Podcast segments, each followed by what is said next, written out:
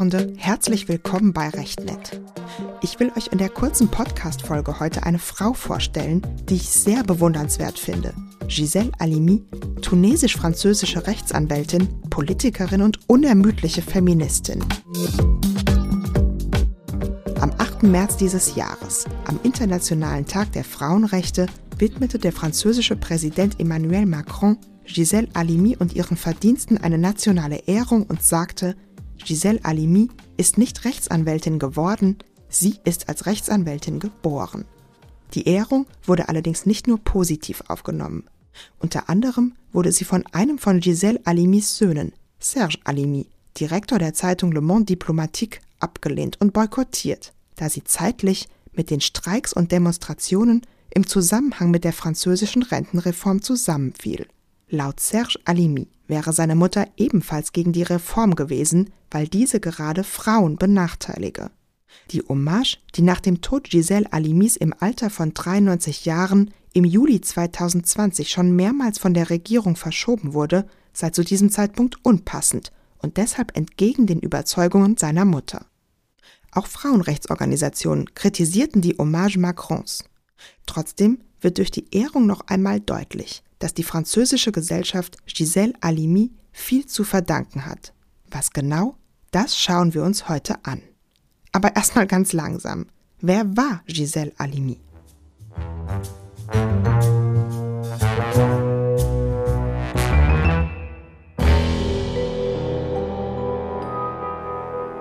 Giselle Halimi wird am 27. Juli 1927 in der Nähe von Tunis in La Goulette als Seysa Giselle Elise Tayeb in eine jüdische Familie geboren.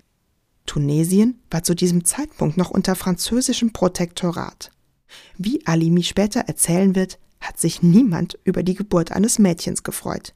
Ihr Vater braucht drei Wochen, bis er sich traut, die Geburt seiner Tochter zu gestehen. Bis dahin log er, dass seine Frau noch nicht entbunden hätte. Hinzu kommt, dass seine Tochter nicht gerade das kleine brave Mädchen ist, wie es die sehr patriarchal geprägte Gesellschaft von ihr erwartet. Schon als kleines Mädchen fängt sie einen Hungerstreik an, weil sie es nicht einsieht, ihre Brüder am Essenstisch zu bedienen. Mit 16 Jahren widersetzt sie sich einer arrangierten Ehe mit einem viel älteren Mann. Auch setzt sie durch, in Frankreich zu studieren. Sie studiert Jura und Philosophie an der Sorbonne in Paris. 1949 wird sie als Rechtsanwältin in Tunis zugelassen, ab 1956 in Paris.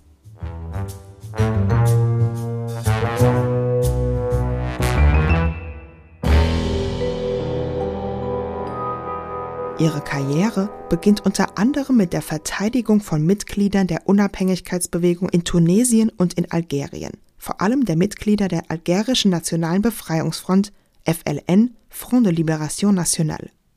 In diesem Zusammenhang hat sie im Jahr 1960 auch einen ihrer wichtigsten Fälle. Sie vertritt Jamila Boupasha, eine 22 Jahre junge Frau und Mitglied der Algerischen Nationalen Befreiungsfront, die angeschuldigt wurde, eine Bombe in einer Bar gelegt zu haben. Alimi gründet die Verteidigung vor allem darauf, dass das Geständnis von Jamila Boupasha unter Folter und Vergewaltigungen erlangt wurde und macht damit auf das Vorgehen der französischen Armee in Algerien aufmerksam. Ja, aber nicht nur das.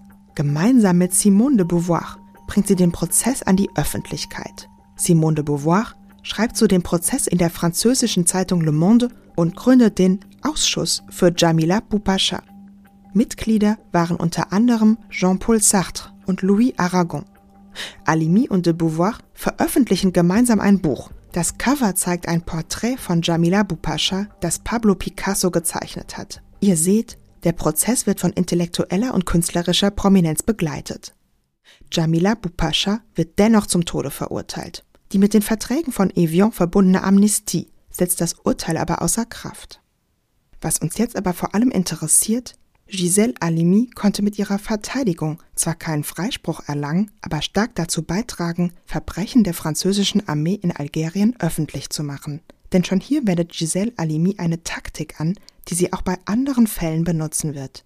Mit dem Einverständnis ihrer Mandantinnen mediatisiert sie den Prozess, sie trägt ihn aus dem Gerichtssaal in die Öffentlichkeit. So versucht sie, die gesellschaftliche Meinung zu beeinflussen und damit auch politische Änderungen herbeizuführen. Wie sie es selbst im Rahmen eines anderen bekannten Prozesses, den wir uns gleich angucken, ausdrückt, ich habe immer gesagt, dass der politische Anwalt voll und ganz an der Seite der Aktivisten stehen muss, für die er sich einsetzt. Die goldenen Regel der Grundsatzprozesse, sich über die Köpfe der Richter hinaus an die gesamte öffentliche Meinung an das Land zu wenden. Dazu muss man eine Synthesedemonstration organisieren, über die Tatsachen selbst hinausgehen, ein Gesetz, ein System, eine Politik vor Gericht stellen. Wie sie das konkret machte, das kann man an zwei weiteren bekannten Fällen sehen.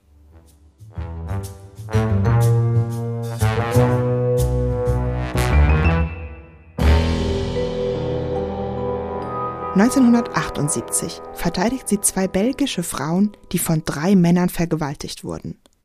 Alimi will den Fall an die Öffentlichkeit bringen. Sie benutzt ihn als politische Tribüne und der Prozess wird nicht unter Ausschluss der Öffentlichkeit geführt, was nach der französischen Strafprozessordnung bei Vergewaltigungen zum Schutz der Opfer erlaubt wäre. Was wollte sie damit erreichen? In Frankreich wurden Vergewaltigungen von den Gerichten lange nicht als Verbrechen behandelt, selbst wenn das vom französischen Strafgesetzbuch so vorgesehen war, sondern als Sittlichkeitsdelikt herabgestuft. Den Opfern, meistens Frauen, wurde damit signalisiert, so schlimm war es doch nicht, und Täterinnen wurden vergleichsweise milde bestraft. Durch Alimis Verteidigung wurden die drei Täter auch tatsächlich für Vergewaltigung bestraft und nicht nur wegen Körperverletzung, wie ursprünglich vom Gericht vorgesehen. Alimi verhalf so nicht nur den Opfern zur Anerkennung, dass es auch tatsächlich eine Vergewaltigung war, die sie durchlebt hatten, sondern es kam 1980 zu einem Gesetz, durch das eindeutig geklärt wurde, dass Vergewaltigung als Verbrechen und nicht nur als ein Sittlichkeitsdelikt zu behandeln ist. Genauso ging Alimi im Prozess von Bobigny vor, in dem mehrere Frauen verurteilt werden sollten eine Minderjährige, die illegal abgetrieben hatte, und andere Frauen, die ihr dabei geholfen hatten.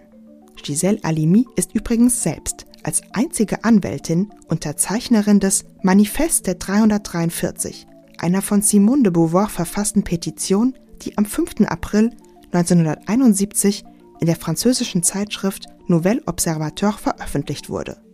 In der Petition gaben 343 Frauen zu, illegal abgetrieben zu haben mit der Unterzeichnung setzen sie sich dem Risiko aus, strafrechtlich verfolgt zu werden.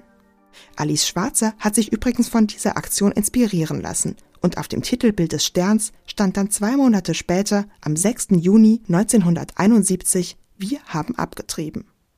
Kurz nach der Aktion, im Juli 1971, gründeten Gisèle Halimi und Simone de Beauvoir mit anderen außerdem den Verein Choisir la cause des femmes, ebenfalls mit dem Ziel, Abtreibungen zu legalisieren.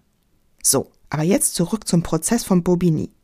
Alimi, erneut mit der Unterstützung von Simone de Beauvoir, entscheidet mit Einverständnis der angeklagten Frauen, den Prozess erneut auf eine politische Ebene zu bringen. Ihre Verteidigung beruhte dabei keineswegs auf einer Entschuldigung für eine Abtreibung oder der Hilfe dabei.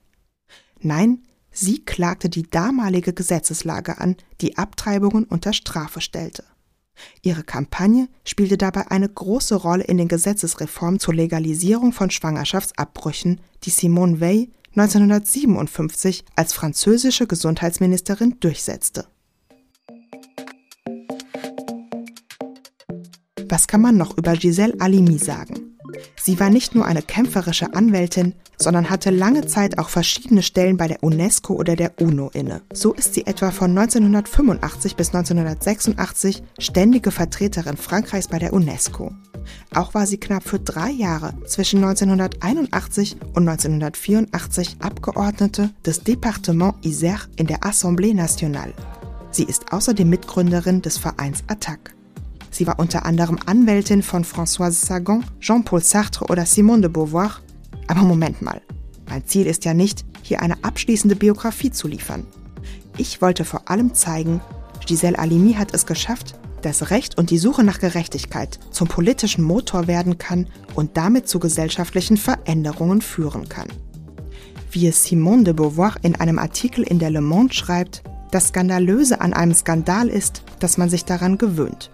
Es scheint jedoch unmöglich, dass die Öffentlichkeit gleichgültig gegenüber der Tragödie bleibt, die ein 22-jähriges Mädchen, Jamila Bupascha, durchlebt.